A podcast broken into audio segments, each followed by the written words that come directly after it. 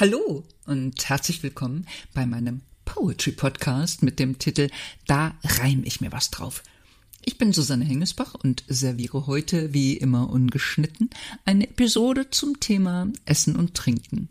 Stichwort Sommersalat mit Putenbruststreifen. Danke fürs Reinhören. Hey Großer, was machst du denn hier? rufe ich verblüfft und schau zu meinem Neffen an der Tür. Jan grinst. Ich hatte eine Nachtschicht am Rechner und finde, dass ich's mir verdiene. Ich grinse zurück. Du meinst einen doppelten Espresso aus der Siebträgermaschine?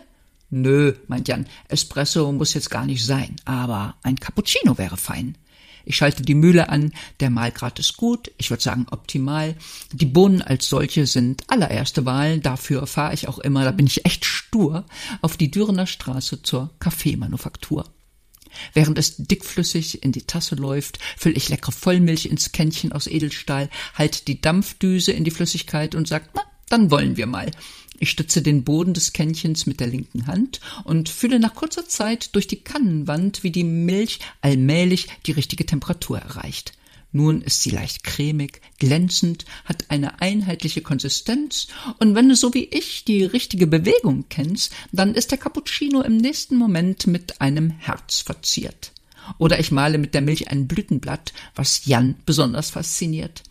Latteart also verschiedene Muster in den Milchschaum gießen, hat mir Alfredo Carturan vor vielen Jahren beigebracht. Seitdem weiß ich definitiv, wie man richtig guten Cappuccino macht.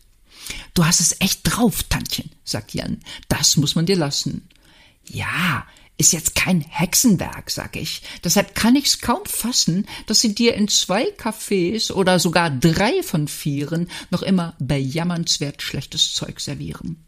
Oft kriegst du eine Tasse mit zu Tode geschäumter Milch, an der du dir schier die Lippen verbrennst, oder man bringt dir Plörre aus dem Vollautomaten, ich weiß nicht, ob du's kennst, bei der die völlig geschmackfreie Magermilch fast die Beschaffenheit von festem Eischnee hat. Habe ich übrigens neulich auf der Terrasse des Hamburger Luxushotels The Fontenay erlebt und war platt, dass die für dieses schlechte Getränk, ohne mit der Wimper zu zucken, 7,50 Euro nehmen. Dafür würde sich jeder Hilfsbarista in einer italienischen Autobahnraststätte fast zu Tode schämen. Da gebe ich dir recht, sagt Jan. Ich find's auch krass, dass die Gastronomen inzwischen unbefangen drei Euro und mehr für die Tasse verlangen. Wenn's nur der Kaffee wäre, würde ich nicht klagen. Aber leider, muss man mittlerweile sagen, ist das Essen aus einem deutschen Durchschnittslokal ja meist auch uninspiriert, fantasielos und geschmacklich schal.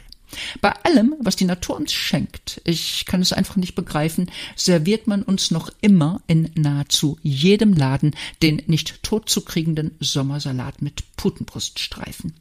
Wenn du Pech hast, und das hast du oft, hat der kaum Dressing, sondern nur Flüssigkeit vom Mais, natürlich aus der Dose, und weil am liebsten preiswerter Eisbergsalat verwendet wird, sowie nichtssagende Tomaten, ist auch geschmacklich eher tote Hose.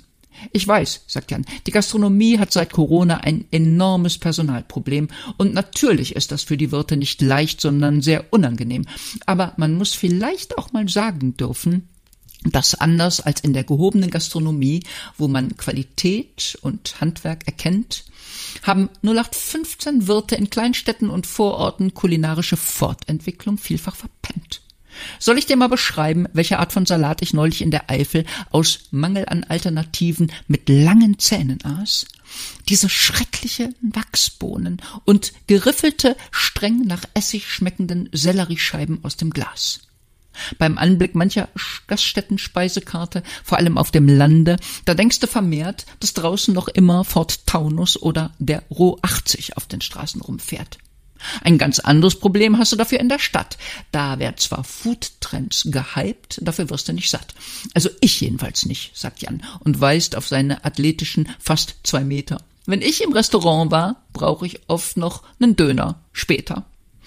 Und dann kommen die dir ja heute alle mit dem Stichwort regional und mit Nachhaltigkeit.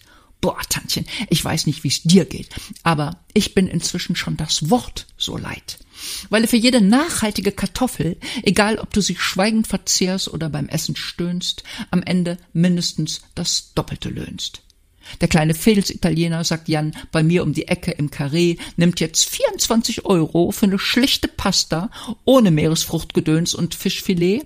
Und zu den Preisen für manches 01er Glas Wein fällt einem ja sowieso nichts mehr ein. Ich bin schon dafür, sagt Jan, dass Leute, die sich Fine Dining und Sterneküche leisten wollen, auch angemessen für Top Produkte zahlen sollen. Aber im Zuge der allgemeinen Preisanpassung, wie man heute so schön sagt, kriegst du leider oft für viel zu viel Kohle Dress serviert, ohne dass man sich beklagt. Womit wir wieder bei deinem wunderbaren Cappuccino wären. Naja, über den kann man sich nun wirklich nicht beschweren.